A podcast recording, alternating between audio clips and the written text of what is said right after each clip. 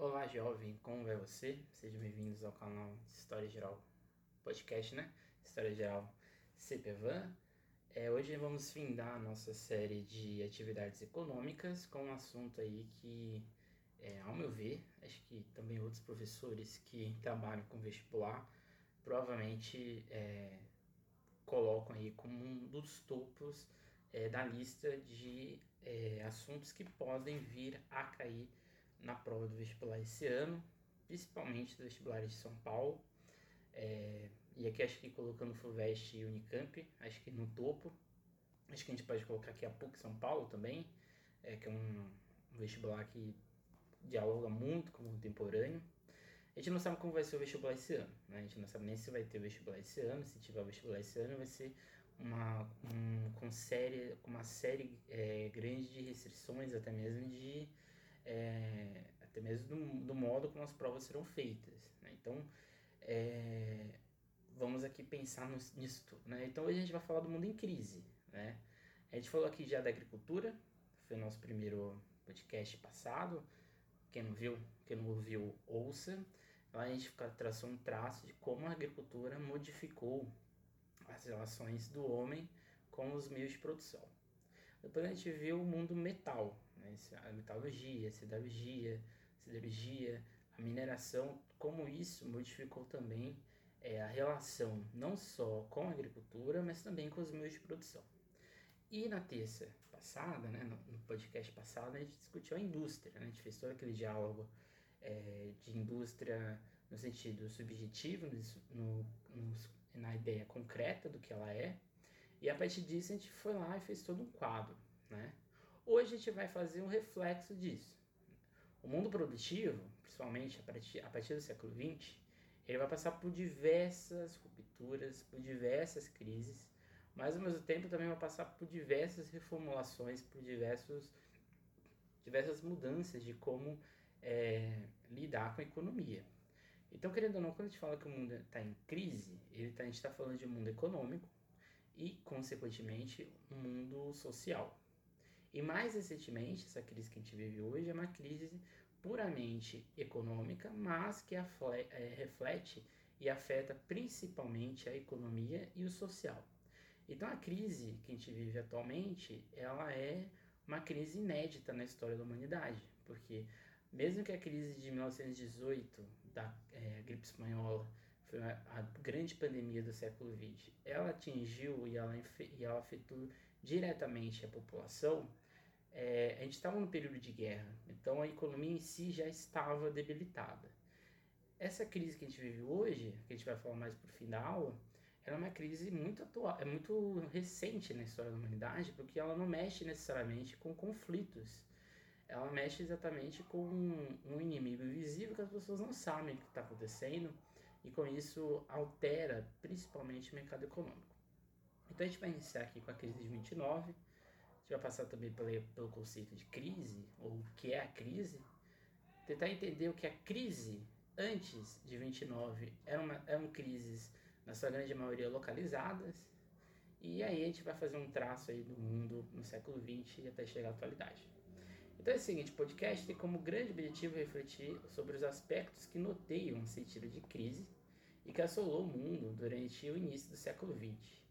E como tais eventos né, refletem todo o percurso histórico mundial até o nosso tempo presente. A grande crise de 29 foi um estopim para a criticidade é, política, cultural, é, econômica do mundo, sendo filha direta de outros conflitos que antecederam, Talvez o grande principal conflito que gerou a crise de 29, mas principalmente o que acontece no, na década de 20, é a Primeira Guerra Mundial, todos os reflexos que ela causa, todos os deslocamentos que ela gera. As unificações, tanto na Itália quanto na Alemanha, são também decisivas para esse mundo em crise, porque é a criação de dois países, tanto a Itália quanto a Alemanha, dois países que se aliam né, para combater este mundo que existia sendo os dois os principais agentes da Primeira Guerra Mundial. E sem contar claramente a Revolução Russa, que vai ser, dizer assim, uma, uma espécie de sombra de todo esse mundo capitalista existente. Vai ser um modelo à parte a ser seguido, ou poss possibilidade de ser seguido, e vai ser uma espécie de inimigo em comum a muitos países é, ao redor do mundo, principalmente o mundo europeu e os Estados Unidos. Então, esses diversos conflitos ditariam aspectos mais diversos no período em questão. É a crise de 29 que desafia o mundo a pensar de maneira diferente e ocasiona todo o, as mudanças e todo os modelos que vão surgir em seguida com uma medida, com uma espécie de é, solução a isso, né? Então, a crise de 29 vai gerar a ascensão dessa extrema direita, que seria o fascismo, né? Que vai desaguar o nazismo, o fascismo italiano, o fascismo espanhol e que vai jogar o mundo na Segunda Guerra Mundial. E vai gerar mais crise, né? Porque após a Segunda Guerra Mundial a gente tem uma outra crise econômica, não tão profunda como a de 29, mas a gente tem uma outra crise econômica que vai impulsionar todos os conflitos, década a década da Guerra Fria. A gente vai ter claramente o colapso do mundo soviético, que vai ter o estupim no, na, no Muro de Berlim. Então, uma outra crise, essa crise, um, o descrédito desse mundo existente. E a gente vai ter as outras crises já do século XXI, como o atentado do 11 de setembro, a crise de 2009 e a atual. Então, o mundo em crise é esse mundo de um capitalismo que auto se regula e ele se regula a partir desses, desses conflitos que existem, né? Mas o que é uma crise, né? A crise a gente pode pensar no ponto psicológico, né? A crise existencial, a crise de identidade e outras diversas, e outras diversas crises é, existentes. E ela também pode ser algo concreto, né? Como um assunto que a gente vai falar aqui na nossa aula. É, a crise em si, ela é uma, um assunto concreto a partir do momento que a gente consegue ver ela, a partir do momento que a gente consegue perceber, numa espécie de coletivo, o que está acontecendo. Então podemos dividir tais desdobramentos em dois pontos, um econômico e o outro em caráter sociopolítico. Ambos os lados convergem para a ideia de crise. No dicionário, crise significa, entre outros, vários significados. Mas aqui pegando o dicionário Aurélio, é, crise seria a conjuntura socioeconômica problemática, desequilíbrio entre bens de produção e de consumo, normalmente definida pelo aumento dos preços, pelo excesso de desemprego, de falência, uma crise econômica. Então a gente percebe aqui que a, crise ela só se torna, vamos dizer assim, é, visível quando ela junta diversos fatores para aí sim é, confluir nessa crise econômica. A crise que a gente vive atual é, é uma crise de saúde e ela, de certa maneira, mostra como o investimento ou o que acontece na parte da saúde afeta diretamente a crise, que é uma coisa que não, não é vista aqui nessa definição do dicionário, que coloca apenas os bens, vamos dizer assim, de, de consumo, ou os bens de, de ordem privada, né? os bens próprios. Sendo que, na verdade, a crise atual nos ensina que existe um outro fator que agrava ainda mais uma crise, que é essa crise de saúde. Então, o importante é que as crises existentes ao longo da história foram muito localizadas. Então, as crises que a gente teve é, ao longo do tempo, elas, estão, elas são muito específicas de um ambiente. Por exemplo, a crise da escravidão em Roma, ela afeta o mundo romano. Claramente, a crise da escravidão vai afetar o mundo antigo, com certeza. Mas ela desloca muito mais a percepção dentro da política romana do que necessariamente da política externa. Por exemplo, a crise política em Roma, a crise do escravismo em Roma não vai afetar em nenhum nada, né, os reinos existentes na África ou o que acontece na China, assim por diante. Então é uma crise muito localizada. A crise do sistema feudal, por exemplo, né, ela vai afetar muito mais a Europa e, especificamente uma parte da Europa, né, que é essa Europa mais ocidental, do que, por exemplo, a Europa oriental. A gente está falando, por exemplo, de uma Rússia, um Império Russo que estava em formação, que estava ainda se constituindo. É, você falar que a crise feudal afetou o mundo islâmico, o mundo islamizado, é uma coisa né, que não faz muito sentido. Então, de certa maneira, por exemplo, a crise do antigo regime, que é uma crise que vai abalar o sistema absolutista europeu, ela não vai afetar o mundo, ela afeta a Europa, em boa parte ela afeta as colônias daqui na América, mas ela, ela não afeta de maneira global o mundo como um todo. Mas só temos, de fato, uma crise global a partir do momento que a crise extrapola esse mundo americano e europeu. Então, por isso que a Primeira Guerra Mundial ela é de certa forma uma primeira crise, ou uma crise que afeta o mundo como um todo. Porque os reflexos da Primeira, da primeira Guerra Mundial vão afetar todo o mundo asiático, vão afetar todo o mundo europeu, vai afetar todo o mundo americano, inclusive o mundo africano. Então, por isso que, de certa maneira, é, a gente só vai ter uma crise global de fato, essa crise, como a gente define, como está lá no dicionário Aurélio, a partir do momento que a gente tem aí sim uma crise econômica mais profunda, beleza? Então, isso aqui é muito importante, né? Porque essa crise que vai acontecer depois da Primeira Guerra Mundial vai gerar um aprofundamento ainda maior na concepção de política, né? O sistema vigente em expansão, que era esse sistema capitalista, ele passa a ser questionado. Os reflexos da crise mostram que o sistema capitalista ou esse sistema liberal, ele tinha falhas, e a principal falha deles é se reconstruir. Ele é muito bom, como eh, na aula que a gente viu, que tem lá no YouTube, quem assistiu veja, né, Iluminismo e Liberalismo, o que, que a gente discute? A gente discute que, em tese, na teoria, o sistema liberal, o sistema capitalista, ele é muito eficiente, assim como qualquer sistema político. Mas na prática, a partir do momento que ele entra em colapso, ele não consegue se regular por si, por si só. Então esse é um grande problema. Outro problema, outra reflexão que gera após a Primeira Guerra Mundial é a ideia de sociedade, que não mais é, viveria como antes, principalmente no mundo europeu. A gente está falando aqui de um trauma é, gigantesco. A gente está falando de uma sociedade que é, entra de cabeça no mundo, uma crise existencial muito profunda. A gente passa também por uma questão de saúde, né? Que já que no meio de tudo isso a gente tem uma pandemia, que é a pandemia da guerra da gripe espanhola em 1918, que vai afetar o mundo inteiro morre mais gente de gripe espanhola do que nos campos de batalha. E aí sim, que talvez seja o principal, que é o eixo econômico, que aí sim vai se alterar completo. Porque a gente sai dessa realidade que a Europa era o grande regulador, era o grande modelo econômico e cultural do mundo, e a gente passa agora a ter como um regulador econômico cultural do mundo os Estados Unidos. Então a gente sai de um modelo é, amplo de vários países que compõem esse cenário, esse protagonismo global, a gente passa agora a ter só um país que aí sim vai ter todo o protagonismo. E aí é o grande problema que vai gerar crise futura.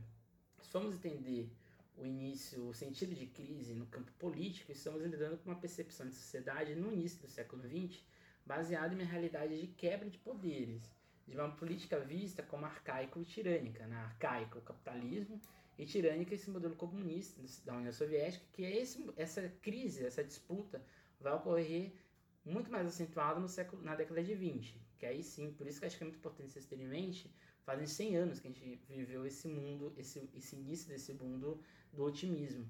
E é exatamente esse, esse, essa, complex, essa complexidade né, entre qual o melhor, modelo, né, esse mundo capitalista norte-americano esse mundo comunista, socialista da União Soviética.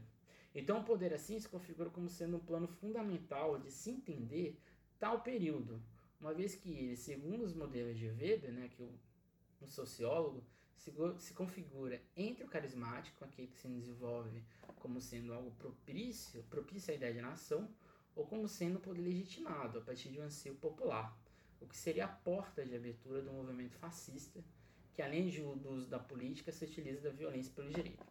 Se a gente for entender a crise no campo cultural, a gente está lidando com um período em que a Primeira Guerra Mundial comete profundas marcas na sociedade, principalmente na sociedade europeia, como já disse. Assim, a própria ideia de nação é abalada, assim como a própria ideia de nacionalismo também é quebrada. Né? É, aquela ideia de que a nação é algo próprio, é algo é, sólido, algo fixo, ela quebra na Primeira Guerra Mundial, porque essa concepção de, de soberania da nação ela é rompida. Então a gente entra em colapso até mesmo dessa identidade geral. A gente vai mais para frente, com, é, quando a gente for entrar na parte de conceitos, a gente vai especificamente abordar o que é o nacionalismo. Mas a Primeira Guerra Mundial ela quebra com esse, essa ideia da nação como algo sólido que está vindo desde o século XIX com a Constituição da França.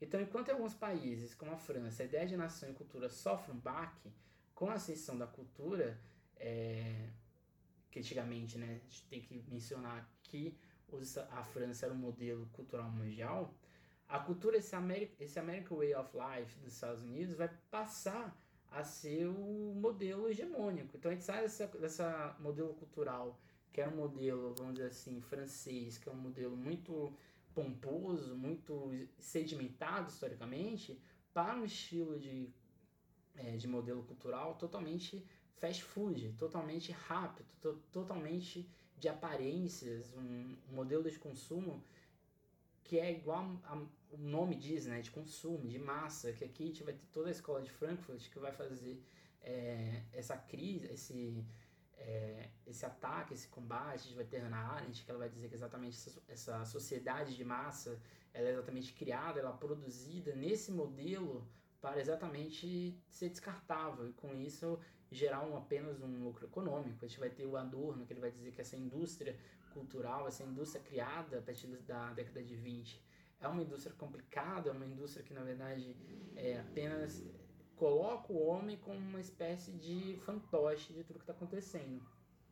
Em todos os países, fora desse mundo europeu estadunidense, é, principalmente aqui França e Estados Unidos, então assim a gente vai ter Itália, Alemanha, que se viam ameaçados pelo temor da onda vermelha soviética e ao mesmo tempo não viam esse modelo dos Estados Unidos como uma forma de possibilidade que vai assim acender na Itália o partido é, fascista do Benito Mussolini e na Alemanha mais para frente, né, depois inclusive da, da crise de 29, a gente vai ter a ascensão do partido nazista do, do Hitler. Então o que, que é o século, a década de 20, né, aqui pensando nos Estados Unidos? Os anos 20, né, que foram 100 anos atrás, é, o mundo, principalmente os Estados Unidos, vivia um período pujante de crescimento econômico, é, de uma vida cultural que virou padrão e principalmente de uma cultura de descarte. Já na Europa, a gente tem um mundo que passava por uma crise psicológica. E aqui vou citar o Walter Benjamin, é, que na sua obra, é, que ele vai falar exatamente é, sobre o discurso, sobre a experiência, que é a experiência da pobreza, um livro, é, num livro o livro se chama Obras Escolhidas, mas o texto é exatamente Experiência e Pobreza. Ele vai dizer exatamente que após a Primeira Guerra Mundial, os soldados que saíram dos campos de batalha voltaram silenciosos, voltaram com trauma. O trauma da existência, o trauma do que estava acontecendo, do que ocorreu. Então esse mundo, é, essa crise psicológica na Europa, ela já afeta principalmente a população. Não é à toa que durante muito tempo é, a própria, o próprio continente europeu, mas principalmente a Inglaterra e a, e a França, não vão saber lidar com os traumas ou o que aconteceu na Primeira Guerra Mundial, que é uma espécie de negação coletiva, de um silêncio coletivo do que aconteceu. Inclusive, é, a, a pouca ação, até mesmo um pouco efetivo é, perante o próprio Hitler, pela própria ascensão é, da Alemanha nazista no período ali anterior à Segunda Guerra Mundial. Então, nos Estados Unidos, a gente tem o inverso desse mundo é, colapsado, depressivo, que era o mundo europeu. Nos Estados Unidos, a gente tem um cinema que imperavam várias comédias, vários filmes que eram produzidos em massa, é, vários atores que são colocados né, como uma espécie de símbolo de uma cultura, símbolo de um modelo é, industrial é, norte-americano da cultura como a Clara Bow. A gente vai ter os desenhos como Mickey e até mesmo Chaplin, é, o Gato Félix. A gente vai ter o cinema mudo do Chaplin, que vai fazer grande sucesso nesse período. A gente vai ter na arte, aqui já mais na Europa, o dadaísmo do Marcel Deschamps e o surrealismo do Salvador Dali. A gente vai ter uma arquitetura que se destaca, a arte deco, e a gente vai ter o nascimento do grande, da grande música norte-americana do século XX, que é o jazz, que vai depois desencadear também o blues. Então surge assim o American Way of Life, um estilo descompromissado de consumo descartável, de uma concepção liberal de ir e vir, de grande produção e principal de grande especulação imobiliária. Assim, o próprio construto social muda, de uma nova percepção do que é ser mulher, por exemplo, a gente vai ter é, um estilo feminino na moda muito peculiar nesse período, aquele cabelo mais curto, mulheres que fumam cigarro, é, uma espécie de feminismo é, mais liberal dessa mulher, principalmente nos Estados Unidos. O mundo das artes, né, principalmente aqui o cinema, como eu já disse, o mundo da pintura, o mundo da produção de massa, principalmente Fordismo, a ideia, da, a ideia de, de, que o carro tem que ter o carro do ano, o carro que é produzido em larga escala, vai acontecer exatamente pelo Henry Ford, pela Ford, vai criar o sistema é, Fordista de produção e assim por diante, mas mais do que isso, vai criar no, na, no cidadão, mas principalmente no cidadão norte-americano, a ideia de que ele tem que consumir e principalmente trocar. Às vezes o carro só mudou, sei lá, o assento que ficou mais confortável, a direção que mudou 1% do que era antes, mas é uma mudança, é vendido como novo, como você se, vamos dizer assim, projetar para frente. Então a sociedade dos anos 20 é uma sociedade, entre aspas, positivista. Ela está totalmente fundada na ideia de progresso. E de uma liberdade, de individualismo muito, vamos dizer assim, específico, né? Todo mundo que vai ter esse acesso. E ao mesmo tempo a gente vai ter um achatamento de desigualdade, como eu acabei de dizer, porque não é todo mundo que vai, tá, vai ter a oportunidade de estar dentro deste modelo. E aqui a gente vai ter, já no, na década de 20, a consolidação desse modelo liberal que é impulsionado pelos Estados Unidos da América e pelo esse modelo capitalista, essa ideia da individualidade do homem, a ideia de que o homem ele é dotado de produção e de acúmulo de riqueza para o seu progresso, para o seu avanço. Então aqui a gente está falando daquilo que a gente abordou na nossa aula do YouTube claramente. Né? A gente está falando aqui exatamente dessa teoria em prática. E a gente sabe que vai dar um problema mais para frente. E a gente também vai ter a legitimação de uma supremacia racial. Porque é nesse período dos anos 20 que a gente vai ter o surgimento e a consolidação da KKK, que é o, essa, esse grupo de supremacia é, racial nos Estados Unidos, já que é uma sociedade que consome boa parte de uma cultura, de uma produção negra, mas quem está, é, vamos dizer assim, sendo garoto propaganda, quem está consumindo isso é uma população branca. Então, esse presidente republicano da época, o Calvin Coolidge, ele diz o seguinte, no período dos anos 20.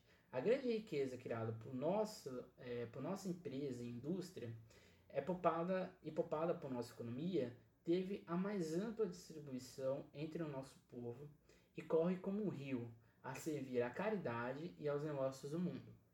E aqui é todo esse modelo, porque depois da Primeira Guerra Mundial, aqui quando ele diz que a nossa empresa e a nossa indústria, ou seja, o nosso país, a nossa economia está servindo o mundo, é porque exatamente o grande país que fez um processo de, é, vamos dizer assim, salvamento mundial foi os Estados Unidos em relação à Europa.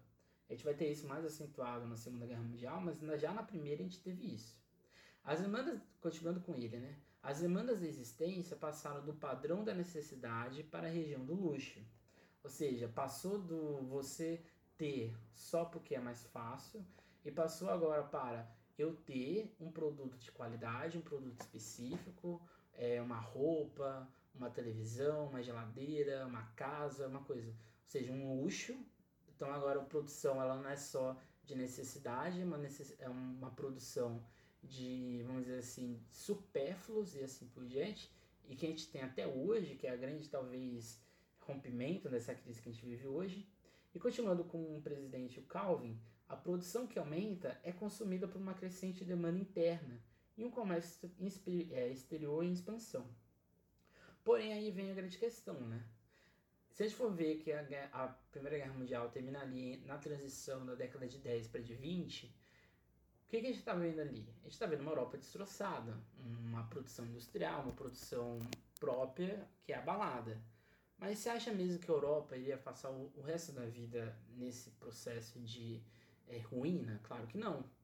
Então, a Europa, se a gente for colocar assim no gráfico, a Europa sai de um mercado somente de importação, ali na, no início dos anos 20, e vai lá para o final dos anos 20 já, já com um mercado organizado, com o um mercado industrial totalmente próprio, ou seja, uma reabertura desse mercado, e ela vai começar a produzir para ela própria. E assim a exportação, inclusive, da Europa volta. Então, os Estados Unidos, que é o que ele vai dizer aqui, o presidente diz o seguinte: o país pode encarar o presente com satisfação e prever um futuro com otimismo.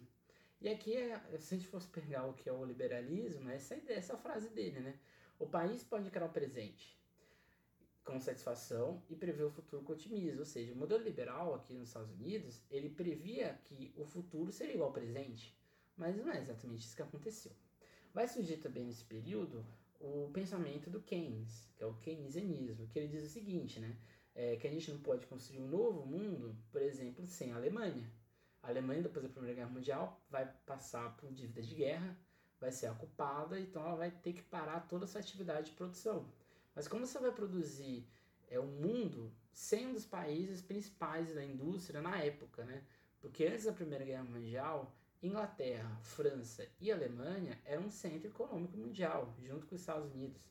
Então, como você vai construir um mundo novo ou um mundo mais organizado, um mundo é, estruturado, se você não possui a Alemanha dentro desse jogo? E mais do que isso, como você vai construir esse mundo se você não injeta ou você não estimula a produção é, europeia? Então, os Estados Unidos se preocupou apenas nele apenas esse seu credor mundial e simplesmente viveu depois uma crise, porque ele vai ter um mercado grande, amplo, que ninguém mais quer comprar. Então, o Keynes, né, o modelo do keynesianismo, defendia que para reerguer a economia era necessário que, de alguma forma, o Estado fizesse intervenção dentro da sua economia, ou seja, é, não é um Estado mínimo, é aquele Estado amplo que, na verdade, é, a mão divisível do Estado do Adam Smith ela não funciona sozinha. Junto com essa mão do Adam Smith existe a mão do Estado. O Estado tem que regular a economia, ele tem que impor regras e mais que isso, ele tem que gerar um bem-estar social para a população que depois vai ser chamado de social-democracia. Porém, temos uma polarização unidirecional de um fluxo que ronda os Estados Unidos. E mais do que isso, a não integração econômica mundial gera uma oferta maior que a procura, bem como gera gradualmente um aumento de produção na Europa, o que gera aí sim o crash de 29. O crash é exatamente a ausência de um giro econômico, ou seja, quando o dinheiro mundial e o próprio dinheiro dentro dos Estados Unidos para de girar, mais uma produção excedente. E aliado a tudo isso, cria-se um rombo, que é o rombo existente. Né? Então, o que gera a crise de 29 é exatamente a soma de um mundo é, que não compra mais, ou um mundo que está regularizado, e esse excedente norte-americano gera o quê? Giro, uma, uma queda do giro econômico, gera uma queda é, nas ações, principalmente nas bolsas de valores existentes, e mais do que isso, gera uma desvalorização de vários produtos, não só nos Estados Unidos como ao redor do mundo. Então, a partir do momento que eu não tenho procura, eu não tenho oferta. É... E a partir do momento que essa oferta que é gerada, ela já não é mais bem vista, ela não é procurada, eu não invisto mais nisso. Então, a partir do momento que eu não invisto mais nisso, vai ter o quê? Uma queda. Então, podemos, antes de tudo, nos perguntar por que a economia capitalista não funciona nem entre guerras. Que acho que talvez seja o grande ponto, né? Alguns pontos são bastante importantes para podermos responder tal pergunta. Um deles está diretamente ligado aos Estados Unidos, né, que durante e depois da Primeira Guerra Mundial vai ser a grande economia do mundo e epicentro de todo o investimento mundial. Só para a gente ter aqui em números, né, em porcentagem, em 1929, 42% da, da produção mundial vinha dos Estados Unidos. Então você imagina que 100% do mundo, quase metade, era vinda, né, oriunda dos Estados Unidos ou estava relacionado a ele, enquanto apenas 28% era proveniente da Europa. Isso mostra que a polarização mundial de poder econômico muda de continente, causando aí sim um grande impacto mundial. Desde o final do século XIX, a produção industrial vinha se ampliando nos Estados Unidos, expandindo o campo de atuação econômica de seus empresários em diferentes partes do mundo. Quando a Primeira Guerra Mundial começou, a agricultura e a indústria estadunidenses cresceram ainda mais.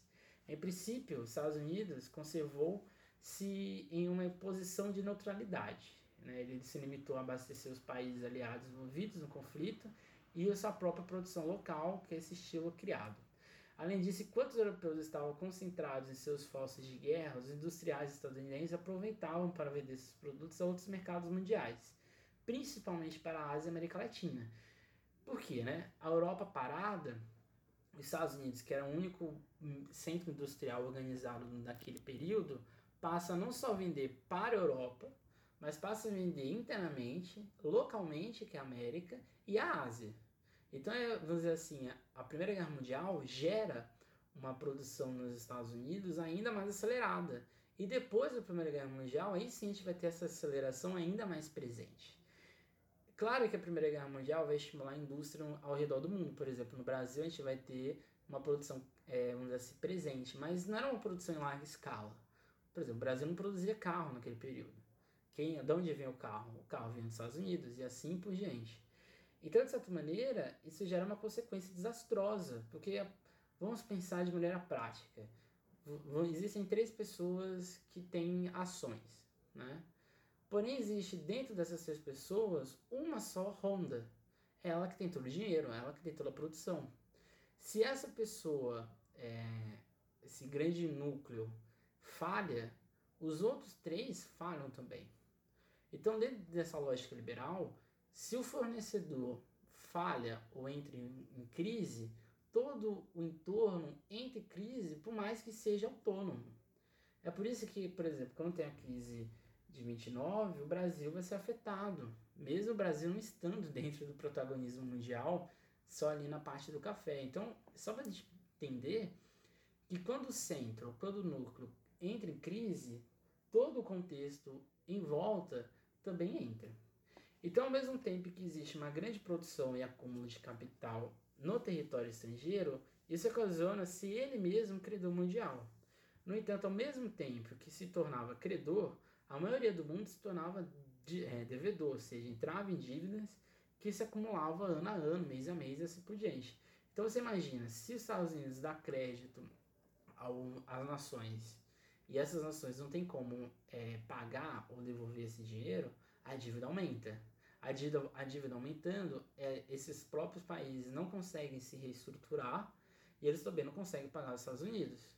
Então, por isso que a produção interna, tanto na França quanto na Inglaterra, inclusive na Alemanha, de maneira ali ilegal, eles passam a ser incentivados com, com maior ênfase, porque era mais importante os mercados internos é, se estruturarem do que comprar dos Estados Unidos.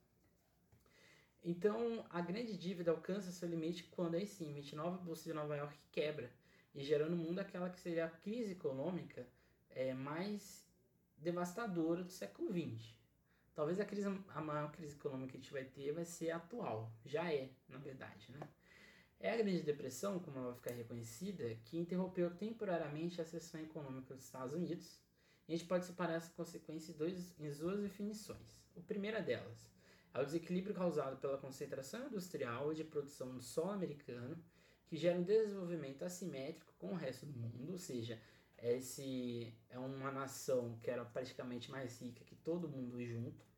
Outro fator é o freamento da produção mundial, fruto da consequência deixada pela guerra, ou pouco investimento interno para a indústria e pouco capital para reerguer toda a economia interna.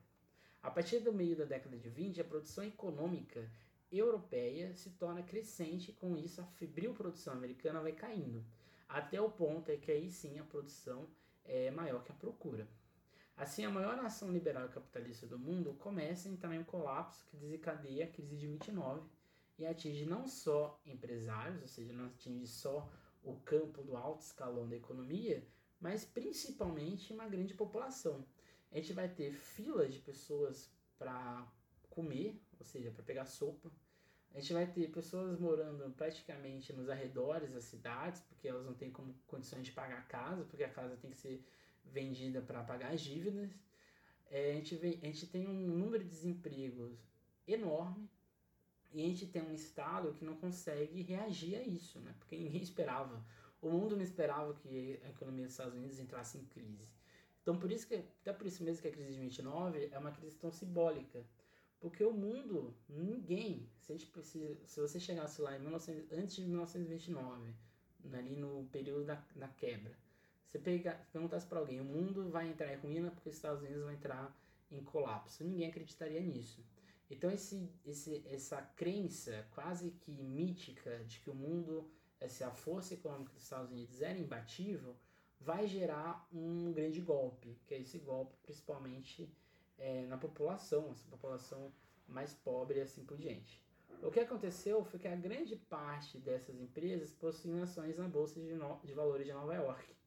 E milhões de norte-americanos tinham investimento nessas ações. Então, é, esse incentivo das pessoas, não só de comprarem, mas principalmente de investirem na economia, gera um problema. Por exemplo, você tem uma fábrica de laranjas, você investe naquela, nessa fábrica, essa fábrica entre ruína, todo o seu dinheiro investido naquilo não existe mais. Então isso foi muito, foi ainda mais, é, vamos dizer assim, é, mortífero para a população da época. E assim, em outubro de 29, percebendo desvalorização das ações de muitas empresas, houve uma correria de investidores que prendiam, pretendiam vender suas ações. E aí eles vão, vão chegar né, num efeito devastador, pois as próprias ações se valorizaram fortemente em poucos dias. Pessoas muito ricas passaram da noite para o dia para uma classe mais baixa, o número de falências de empresas foi enorme e desemprego atingiu quase 30% dos trabalhadores na época.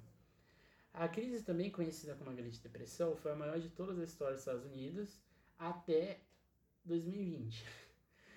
Como nessa época diversos países do mundo mantinham relações comerciais com os Estados Unidos, a crise abalou, acabou se espalhando por outros países ao redor do mundo, como por exemplo o Brasil. O maior consumidor de café brasileiro era os Estados Unidos. Então, a partir do momento que os Estados Unidos para, passa de comprar, passa a não comprar mais café do Brasil, o Brasil não tem como vender. E a partir do momento que o Brasil não tem como vender, o que, que vai acontecer no Brasil? Um excedente de café. Então, o Brasil vai ter mais café para uma demanda que não era grande. Então, isso faria com que o café ficasse muito mais barato, porque se a procura é pouca, é, a, é, a, população, vamos dizer assim, tem esse, essa matéria-prima, ela não precisa mais comprar, então isso, esse preço vai cair e assim o governo, o governo brasileiro entra em colapso também, que é chamado aí sim, aquele período é, quase que bizarro, até mesmo folclórico da queima do café para baixar o preço, para aumentar o preço, que é uma loucura, né? E, então o mundo inteiro vai ser afetado, não só os Estados Unidos, mas o mundo, mais principalmente, vai, vai, vai sofrer ainda mais esse impacto. Aliás, essa grande depressão atingiu até países que entraram na guerra, como por exemplo o Brasil, e exatamente devido ao grande fato de seus produtos serem matérias-primas utilizadas nos grandes centros para a indústria. Com a pouca procura de investimento, as, as economias entram em colapso junto com o resto do mundo. E assim vai se gerar um modelo ou uma forma de combater o mundo, essa crise, que vai ser aí sim nos Estados Unidos o New Deal. O New Deal é um controle, é uma espécie de salvamento da economia a partir do Estado. Então o Estado norte-americano, ele está, os Estados Unidos, estadunidense, ele percebeu que não teria como as empresas se reerguerem se os Estados Unidos não intervissem economicamente. Isso é uma, é uma prática muito comum nos Estados Unidos. Toda vez que há uma crise muito forte, a partir da crise de 29, os Estados Unidos aprendeu que há uma crise e isso afeta nossas empresas, nós temos que o que? Investir com dinheiro público, ou seja, com dinheiro do Estado. Então o New Deal vai controlar os preços em empresas no combate ao luxo fiscal. Então, por exemplo, uma grande empresa como uma, uma Ford, ela vai, vai ser salva exatamente pelo dinheiro dos Estados Unidos.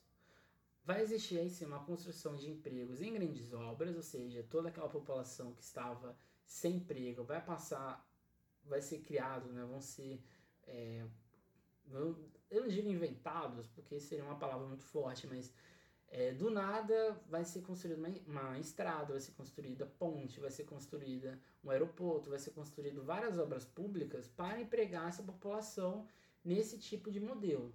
Por isso que aquelas, aquelas fotos bem icônicas né, de, de trabalhadores em construções em Nova York vêm exatamente, são herdadas desse período, porque a população passa a ter que, é, vamos dizer assim, é, fazer um emprego que até mesmo antes elas nem faziam, que era de construção de estradas e assim por diante.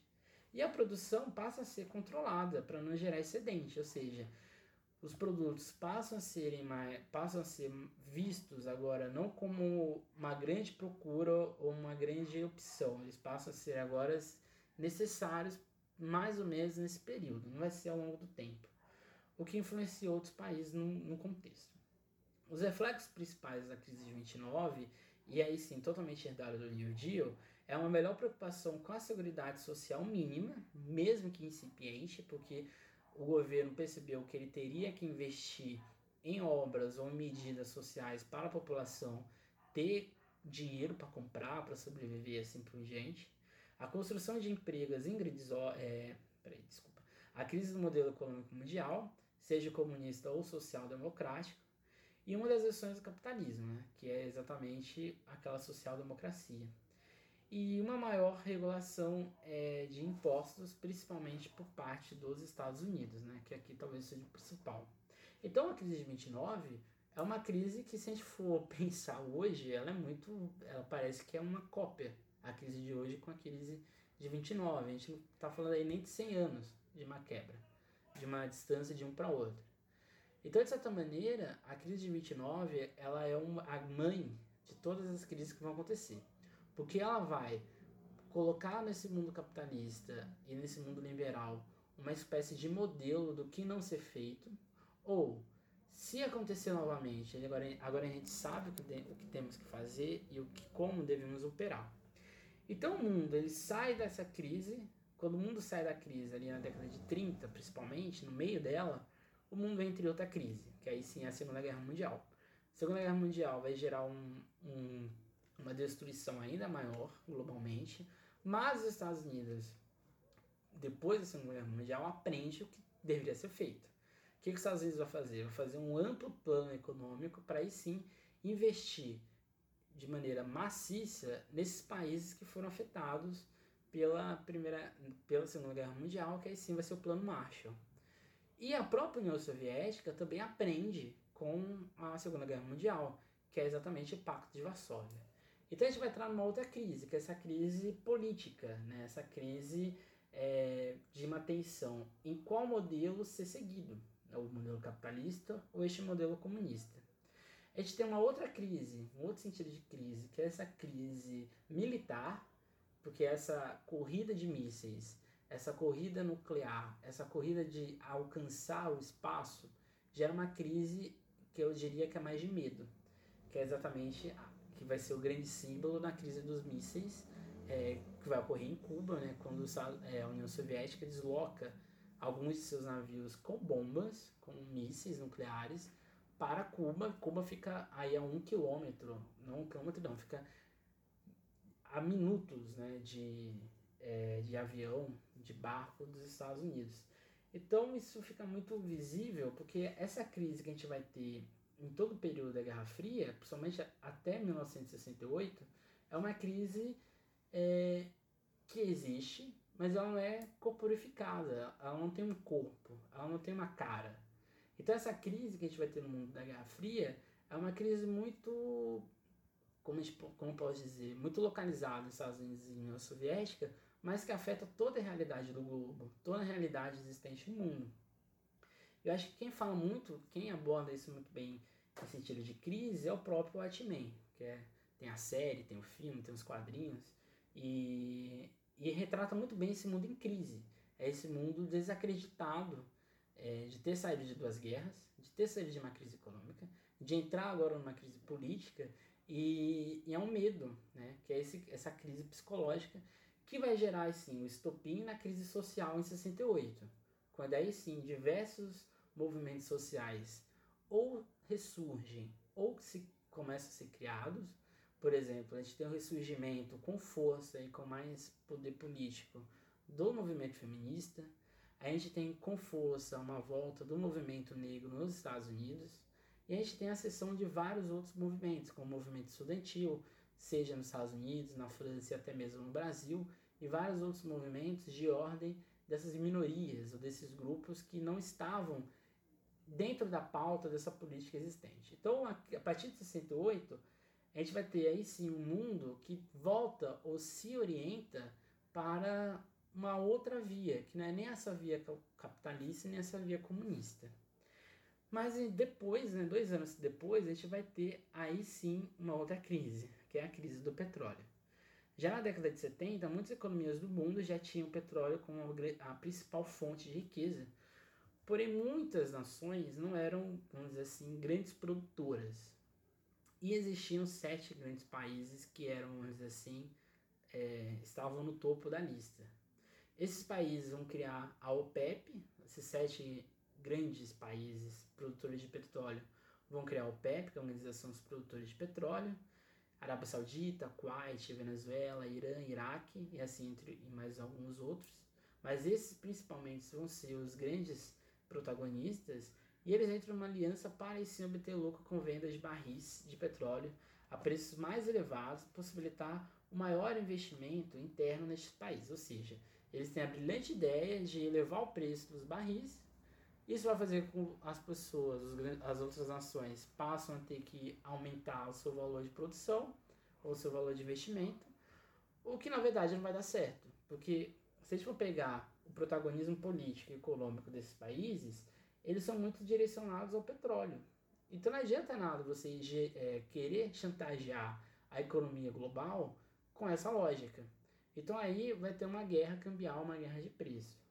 Então a chamada crise do petróleo atinge boa parte dos países europeus e um pouco, mas bem pouco mesmo, os americanos e soviéticos, entre outubro de 73 a março de 74. Por alguma coincidência, nessa região eclodem alguns conflitos, né?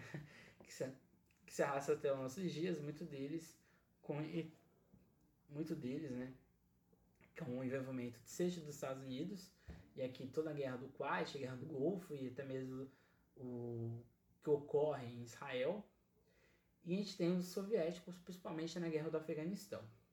Principalmente a guerra do Irã e Iraque se torna em si um símbolo dos Estados Unidos de hoje, de hoje em dia, né, quando aí sim os Estados Unidos é, passa a ter um controle grande pelo controle do Golfo Pérsico e do petróleo que existe ali até hoje, né? Tanto é que o maior aliado dos Estados Unidos no mundo é, árabe, nesse mundo do Oriente Médio, é a Arábia Saudita, que é um dos maiores produtores de petróleo.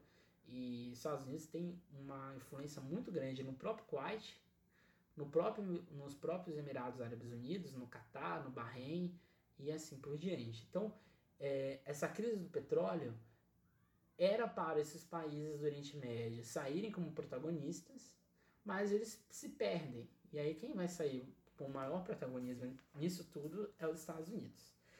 Mas a pior crise, ou a crise que faz esse modelo dos Estados Unidos ser mais hegemônico e aí sim ser suscetível a maiores crises futuras, é o colapso do mundo soviético. Quando aí sim a queda do muro do Berlim, que aí sim é o o símbolo do colapso soviético, a gente vai ter uma, vamos dizer assim, a, a ideia ou a falsa noção de que o mundo capitalista dos Estados Unidos venceu o conflito da Guerra Fria. Sendo que o próprio Estados Unidos, os próprios Estados Unidos, viam na, na União Soviética, viam nesse, nessa força política soviética, uma possibilidade de eles próprios se tornarem competitivos com o mundo. Porque você imagina, qual foi o grande erro da crise de 29? Os Estados Unidos serem o epicentro econômico mundial. O mundo entre os Estados Unidos entre colapso, o mundo entre colapso. Tanto que entre o final da, da Segunda Guerra Mundial até o colapso do mundo soviético, a gente tem uma União Soviética e uns Estados Unidos que não entram em grandes crises econômicas. As crises são mais políticas, as crises, como a gente vê aqui, são mais políticas, sociais, são mais assim localizadas, não uma crise econômica profunda, mas quando a União Soviética não consegue mais é, competir igualmente, ela entra em crise, crise política, crise econômica, crise social, diversas medidas econômicas como a perestroika, a glasnost, com o Gorbachev, vai fazer o quê? Vai fazer com que esse mundo soviético vá pouco a pouco reabrindo e ao se reabrir vai sim é, vamos dizer assim, se americanizar. E isso vai gerar um outro problema, que é exatamente um não, um, a não competição desse mundo dos Estados Unidos. E aí a gente vai ter já no século XXI uma outra crise, que essa é uma crise mais diplomática, e sim, dos Estados Unidos, que é a crise do 11 de setembro, que até essa pandemia do coronavírus era um grande trauma dos Estados Unidos, mas é a crise de 2009, essa crise é, da inadimplência do crédito, do crédito excessivo para, é, para a compra é, de mercado imobiliário, que vai fazer um, um novo colapso econômico, porque há uma abertura, os bancos passam a gerar mais crédito para as pessoas, não faz uma regulação, não faz um, uma assim, triagem de quem é confiável para se para dar esse dinheiro. As pessoas pegam esse dinheiro como empréstimo e começam a comprar casa e assim por diante, né? Só que o que acontece? Essas pessoas entram em inadimplência, elas não conseguem pagar. Ao não conseguir pagar, os bancos entram em crise, os bancos quebram e os Estados Unidos entram num colapso novamente. E aí sim, é, a gente vai ter uma injeção de dinheiro do Estado novamente para recuperar esses bancos. Esses bancos passam aí sim a ter que se adaptarem a essa nova realidade, porque agora eles estão em crise, até hoje, né, se for perceber. E um economista, Silber, ele diz o seguinte, a expansão do crédito financiou a bolha imobiliária, já que a grande procura elevou o preço dos imóveis. Então, ou seja, a gente teve isso um pouco no Brasil quando a gente teve aquela ascensão econômica depois do segundo, do primeiro mandato da ali não, né? ali naquela transição do mandato, do segundo mandato do presidente Lula para a presidente Dilma. E principalmente em todo o período do primeiro mandato do presidente Dilma, a gente teve exatamente essa ascensão imobiliária, né? A ideia de que todos tinham dinheiro para o resto da vida os créditos imobiliários aumentaram, as pessoas compraram, começaram a comprar casa, a investir nisso, os preços aumentam, a especulação aumenta, né?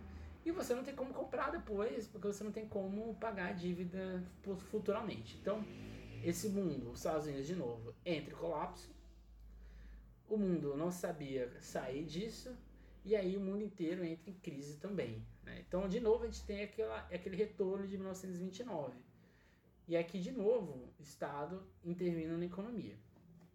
Então, dados divulgados. É...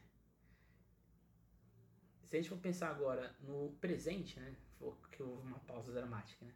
Se a gente for pensar a, o mundo presente, os Estados Unidos passam pela sua pior crise na história. Porque a própria crise de 29, como a gente viu, ela foi uma crise econômica. Foi uma crise daquele modelo cultural, daquele modelo econômico dos Estados Unidos. Porém, a crise que a gente vive hoje, ela afeta os Estados Unidos de duas formas. Ela afeta novamente economicamente, porque, é, segundo os dados existentes do Departamento do Trabalho dos Estados Unidos, é, no dia 16, hoje, né, fez essa pesquisa hoje, aponta que 22 milhões de cidadãos estadunidenses dos Estados Unidos solicitaram auxílio-desemprego no último mês, em meio a toda a pandemia que a gente vive. É, e mesmo a ajuda né, que os Estados Unidos injetou de 2 trilhões, que é a maior ajuda, o maior plano econômico da história dos Estados Unidos, talvez um dos maiores do mundo, dentro de um país, é, reflete muito o que os Estados Unidos passa. Porque a crise de 29 ela gerou uma crise econômica, como acabei de dizer. A crise de 2011, a crise do 11 de setembro, que afetou a economia dos Estados Unidos por um tempo, gerou um número, uma uma, uma ferida, que é o que? Os Estados Unidos passou pela maior perda, perca de pessoas no seu próprio território, que foi exatamente o, o atentado do 11 de setembro. Porém, quando você tem é, nos Estados Unidos 29.215 mortes confirmadas de coronavírus, e você tem, é, se a gente for pegar desde quando teve o primeiro caso até hoje, a gente tem quase mais de 3 mil pessoas morrendo por dia nos Estados Unidos, você tem a cada dia um novo 11 de setembro. Então, essa crise atual que acontece, ela não só atinge o pior pico de desemprego e o pior pico econômico norte-americano, como ela atinge o pico, vamos dizer assim, psicológico dos Estados Unidos, que se durante todo esse tempo, desde o seu processo de dependência, não foi afetado por uma guerra, ele se vê agora, se vem agora dentro de uma guerra que eles nunca imaginaram, que é uma guerra epidemiológica. Os Estados Unidos têm atualmente 645.513 casos do coronavírus, é o epicentro mundial da crise, e mais do que isso, né, é, é um modelo de negacionismo. Né? Esse modelo liberal foi, tentou ser é, mantido até certo ponto, o próprio presidente é, dizendo que a crise em si não era muito grande, O presidente dos Estados Unidos tenta dizer que a crise é passageira, o que o pico, que ele disse hoje, o pico já atingi, foi atingido, mas o pico, seja atingido ou não, seja passado ou não, esse trauma coletivo já aconteceu. Né? Se recuperar dessa crise vai demorar talvez anos, talvez até uma década, até mais, então é muito complicado. Se a gente for pensar o caso brasileiro, na entrevista ao G1 de hoje, é, o Mansueto, né, que cuida de toda a parte do Banco Central, ele diz o seguinte: se olhar no cenário de reserva, porque vender ou não reserva é decisão única e exclusiva do Banco Central, vamos fechar, vamos fechar com pelo menos 85, 86% do PIB ou até mais. Ou seja, o investimento vai ser é, com, o investimento vai ser maior do que esperado. Isso é suportável? É, desde que você mostre que essa dívida vai entrar em uma trajetória de queda, ou seja, que esse investimento ele é um investimento é, de desperdício, né, tipo uma, um gasto, ele é um gasto que é necessário e ele, para ser, vamos dizer assim, é, combatível ou combatido, ele tem que ser ao longo do tempo, após todo esse ápice da crise, ser, vamos dizer assim, parceladamente controlado. Então ele diz o seguinte, né, esse crescimento da dívida, então, é motivado principalmente pelas despesas do governo com as ações de combate à crise do novo coronavírus, aqui pensando no Brasil atualmente, né. O próprio Mansueto, ele diz o seguinte novamente, né, que o ajuste fiscal neste ano não é prioritário. O que é prioritário nesse ano né, são os recursos para a saúde, transferência de gastos, é, transferência de renda e gastos adicionais para manter empregos. Ou seja, essa frase aqui do Mansueto, é, responsável pelo Banco Central, é o New é exatamente o New Deal, ou que é a crise de 29 nos Estados Unidos, que é o que? O governo tendo que investir, no caso, na economia, é o governo tendo que criar medidas de é, afrouxamento da dívida dos estados e dos municípios, é o governo tendo que transferir praticamente todo o seu recurso para a área da saúde, exatamente para ter uma estrutura vigente adequada e principalmente gerando gastos para as pessoas, no caso aqui os famosos 600 reais que são investidos, exatamente para que as pessoas tenham condições de se manterem, mesmo que minimamente. Então, essa intervenção do Estado é aquela lógica de que, por, por mais que você tente criar um Estado mínimo, você faz amplas reformas, você tenta é, afrouxar um extremo a relação empresário, empregador-empregado, isso não faz sentido na prática quando vem a crise. Porque, novamente, né, a crise ensina que por mais que você queira um estado mínimo, por mais que você queira um estado totalmente polarizado, isso não é prático ou isso não é, é vamos dizer assim, saudável para o mercado econômico, para o mercado é, do dia a dia, né, para as pessoas que convivem né, com o que acontece.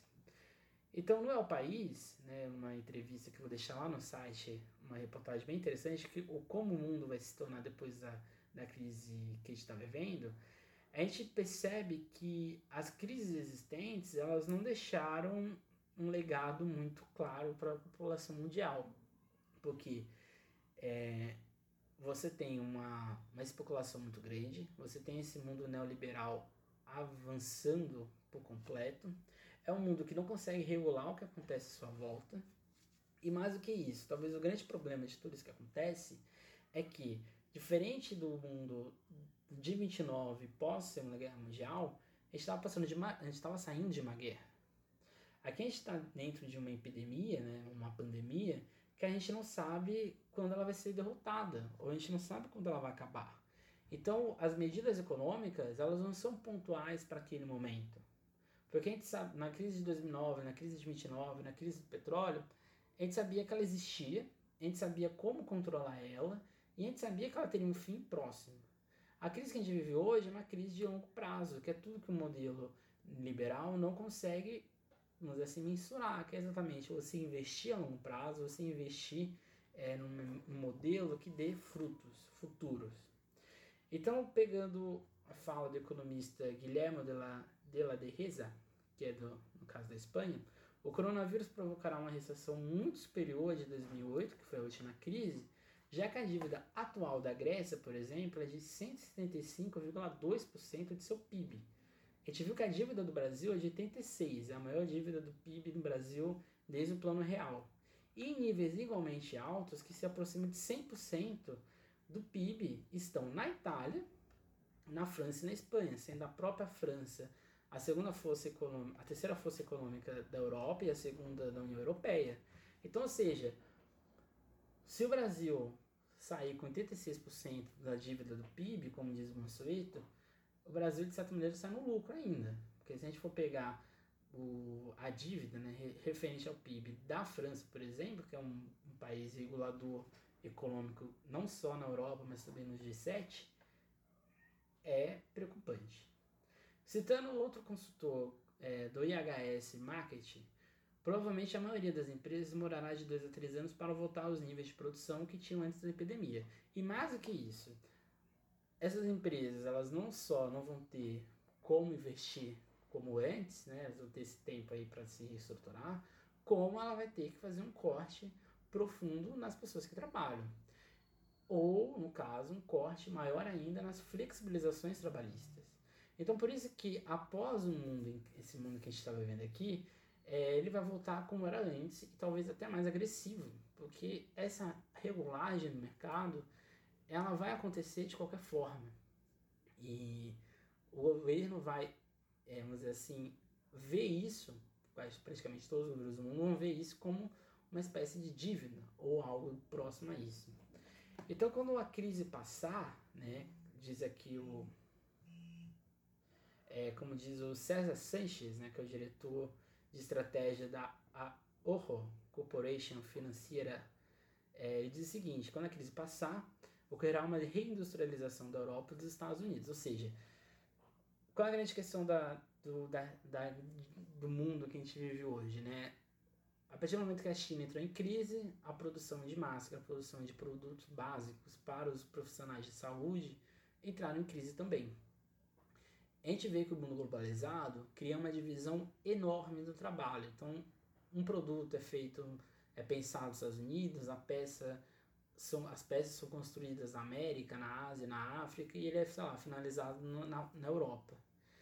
Esse, essa crise nos evidencia que até mesmo o Brasil e o possível novo é, ministro da Saúde, o Taishi, que ele disse na entrevista que exatamente o grande problema que ele vê na crise é exatamente como o modelo de saúde e o modelo econômico não andam juntos, ou como o modelo econômico tende a ser mais privilegiado do que a saúde, porque você investir em indústria, você investir em produtos farmacêuticos e várias outras áreas da área de saúde, não é um gasto, é um investimento exatamente para uma crise dessa. O próprio presidente da França, Emmanuel Macron, ele disse num, numa das últimas é, é, notícias que ele, nas, nos últimos é, discursos que ele fez, ele disse que o grande erro, e ele assume esse erro, é o grande erro do governo francês, historicamente, ter se se desinstru ter acabado com o seu modelo de é, industrialização. Então isso é muito importante, porque é, é uma nova visão, talvez seja um novo modo ou um novo visão de uma economia que seja mais local do que totalmente estrangeira. Então a gente pode estar vendo pouco a pouco o fim dessa rede globalizada de produção, principalmente desses produtos básicos.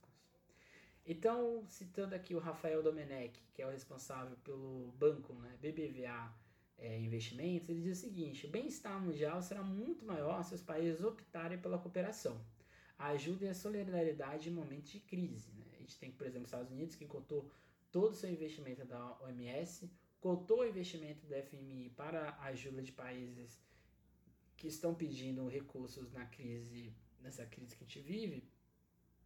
E a gente vê que alguns países se inclinam para essa cooperação. Né? Você tem a China, que está é, tentando criar um modelo novo para investimento e para compra e venda desses produtos. Você tem na própria Europa uma nova, uma nova realidade dessa cooperação, mas é uma cooperação muito incipiente.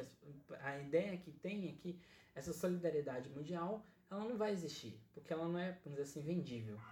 Então, de certa maneira, é, a gente percebe né, que esse legado do vírus é exatamente que o sistema de saúde é um direito fundamental. Né? O próprio futuro ministro da, da, da Saúde brasileira, ele diz que é exatamente, não há uma cooperação política em relação à saúde e economia, não há exatamente um mercado de capacitação para esse profissional de saúde, então, seja, se abrem diversas universidades, mas não há uma, capacita uma capacitação para esse tipo de situação que a gente vive. Não existe uma liderança, um equilíbrio, né, né, nesse momento de crise que a gente vive, seja pelo, pelos governos, seja pelas áreas responsáveis na área da saúde, e que exatamente existe uma incerteza né, dentro de tudo isso. Então, ou seja, investimento na área da saúde é o único modo de, de a gente, vamos dizer assim, sair disso, né? Então, o governo gastar mais na área da saúde é fazer com que a população seja salva ou seja mais bem estruturada para o que está acontecendo no mundo. Né? Então, ou seja, o, a crise que a gente vive atualmente, né, ela gera um impacto gigante na economia, gera um, um impacto gigante é, no que acontece. A crise ela pode ser feita de certa maneira, como um agente político, como a gente vê no Brasil, né? a gente vê a própria demissão, futura demissão do, do ministro da Saúde, que, ou seja, quando a crise ela sai do, do seu modelo de saúde, ela vai para a crise econômica que a gente vive no Brasil, vai também para a crise política. É, a gente vê também nos Estados Unidos o próprio presidente Trump mudando de discurso por causa que é um ano presidencial, e provavelmente isso vai ser o, a pauta de todo o discurso político dos Estados Unidos. Mas você tem, por exemplo, nos Estados Unidos uma desigualdade enorme que se agrava ainda mais é, no, no país, né? Porque você, quando você tem 22 milhões de pessoas desempregadas pedindo seguro-desemprego e de 2009 até 2020 é, 22 milhões de empregos foram criados nos Estados Unidos, então você vê que todo aquele esforço criado desde 2009 até a atualidade seja, na geração de mais de 22 milhões de empregos, ele caiu por terra, porque agora a gente tem 22 milhões de pessoas desempregadas. Mas o que isso é ver que um, um, um, grupo específico ele é mais atingido, no caso os imigrantes, a população negra, tanto nos Estados Unidos, até mesmo aqui no Brasil. Você vê a discussão de plano de saúde, né? esse plano de saúde norte-americano passa a ser discutido, porque a falência, no caso, essa seria uma falência desse mundo é, dos Estados Unidos.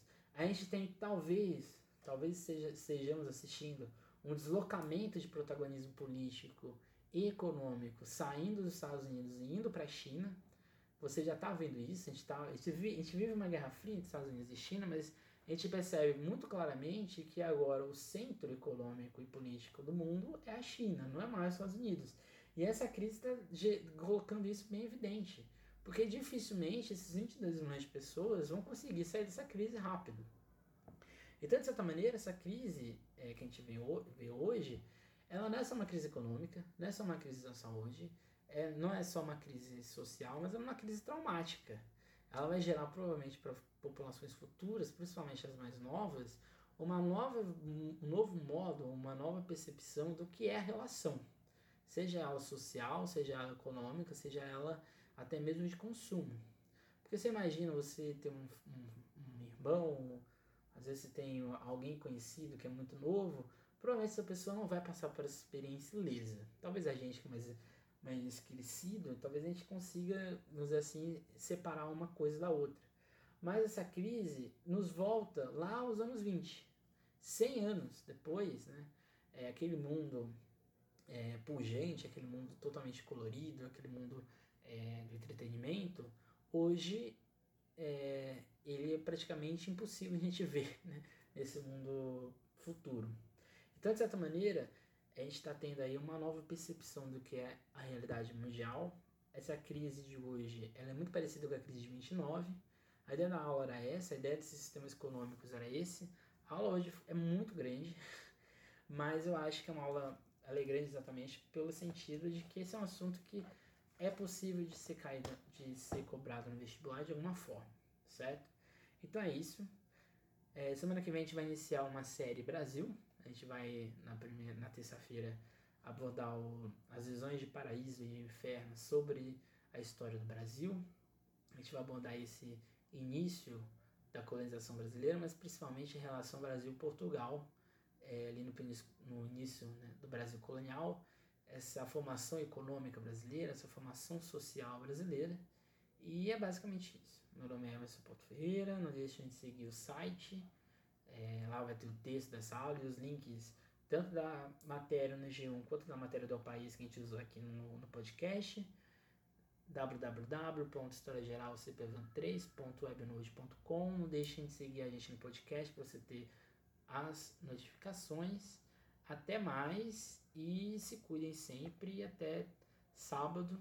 Sábado a gente vai ter então o resumo de idade média, beleza? Já pensado para o vestibular. É isso e até mais.